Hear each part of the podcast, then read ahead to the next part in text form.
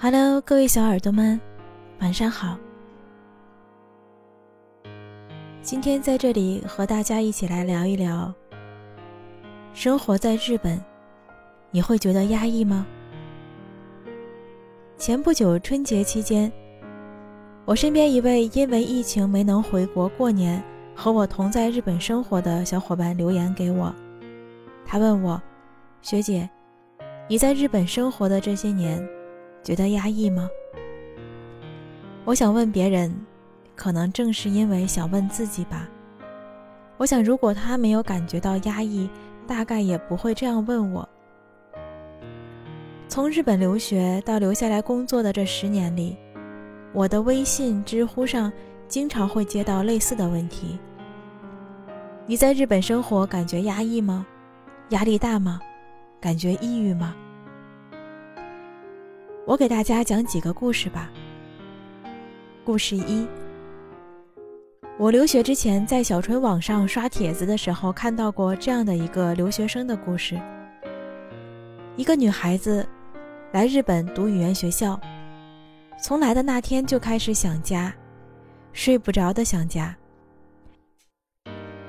那个时候呀，还没有微信这样方便的工具，上网的费用也非常的贵，只能打电话联系。那个女孩走在马路上，只要一看到公用电话，就想扑上去给家里的妈妈打电话，一边打还一边哭。写帖子的这个人是这个语言学校的学长，据说一个月之后，那个女孩就回国了，理由是觉得日本太压抑了，太想家了。这个故事虽然不是我亲眼所见，但却印象无比深刻。在我这么多年日本生活的经历中，见过类似的情况，虽然没有这么夸张。对于故事中的女孩来说，这一个月她都没有好好的体验过日本的生活，又何谈日本生活压力大呢？可能不只是在日本，就算换成国内任何一个不在父母身边的城市，可能都会是同样的一种感受吧。故事二，我到日本的第二年。在东京的一所大学开始做旁听生，准备大学院考试的期间，我之前读语言学校的同班同学，一个当时只有十九岁的上海男孩，因为回家路上走路迷糊，误闯进了电车轨道，离开了这个世界。我知道这个消息的时候已经过去一周多，是当时语言学校的朋友告诉我的。他说他们正要去追悼会。他说他妈妈来了，要哭晕了，还在一一握手感谢一直帮忙照顾自己的学生们。那天晚上，我在一直打工的那家日料店的厨房里，听着后门传来的隔壁居酒屋里男男女女开心的笑声、干杯的声音，第一次觉得这个城市好冷漠。现在再想想的话，那些说说笑笑的人。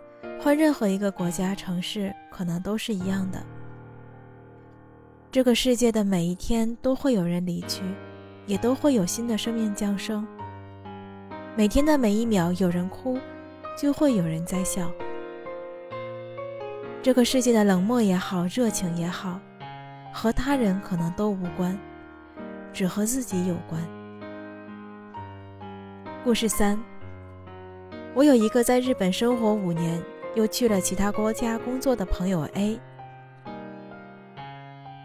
朋友 A 是一个女生，她还在日本的时候，我们就经常小聚，偶尔呢还会去喝点小酒。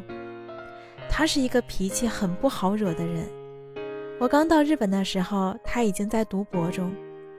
我一直觉得她是一个很飒爽的女生，做事从来不拖泥带水，也从来不会在意别人的眼光。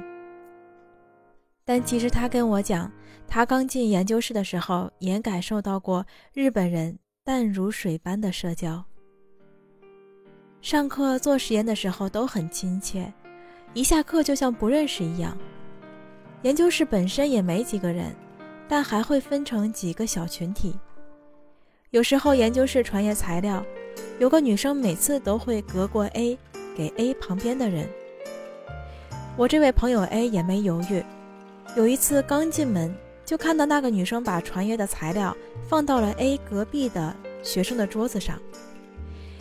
A 一个箭步上前问：“为什么不放在我桌上？”女生说：“看你没在。”A 说：“我没在不代表我不看，麻烦以后不要控过我，谢谢。”刚到日本一年的他日语还不是很好，A 跟我讲的时候说。可能自己说话语气严肃，再加上用了命令时，那个女生立马就怂了，赶忙道歉，之后再也没有出现过类似的情况。别人怎么看我我不管，但是没必要委屈着自己，有一说一，憋着对自己身体不好。A 总是这么跟我说，大概在他的词典里就没有压抑这个词吧。故事四。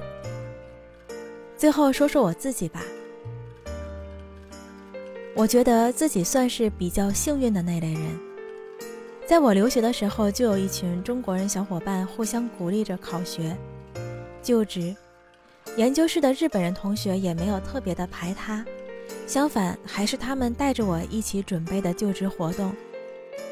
工作以后，我第一个部门的领导很严格，曾经让我感觉很有压力。我甚至有段时间能够通过我上司呼吸的频度，感觉到他是不是马上就要说我了。但是几年后，当我也成长为一名前辈的时候，我才发现，我自己心里其实对当时的上司是很崇拜的。我当时两位领导和这个公司其他的人关系都不太好，有人跟我说我当时的大领导太狂傲。但多年以后的现在，我觉得，他之所以能傲，是因为他有能傲的能力和底气。我第二个部门的气氛很温和，像一个小家庭，经常会一起吃饭。前辈很照顾人，也很照顾我这个外国人。我发现每一个人都有各自的优点，而我自己更像一个过客。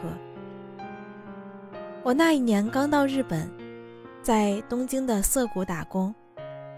有天下班，我走在如同百鬼夜游般的涩谷十字路口，看那些年轻人浓妆艳抹，大声说笑，而我拖着疲惫的身子，只想快点挤进终点前的 JR 山手线回家睡觉。我在等红灯的时候感叹着，我好像无法融进这个城市啊。然后突然心里就有一个声音说：“那就不融进了呀，做一个旁观者不好吗？”是呀，做一个旁观者，在某个国家或地区生活，你会感觉到压抑吗？我不会，我会蹲在椅子上，一边嗑瓜子，一边看着他们，如同看一场戏。有时候我觉得这个世界就像一面镜子。你用怎样的心态和眼光去看他，他就用怎样的态度来回复你。他不和你说一句话，但是却知道你想说什么。如果你想要看到更美好的景色，还需要自己心怀更美好的信念。虽然这样，好像也有一点累。宁波另一端的你，现在在哪一个城市？是否和我一样？身处异国他乡，你会感觉到压抑吗？愿你今夜好梦。我是主播 Siki，我们下期节目再见。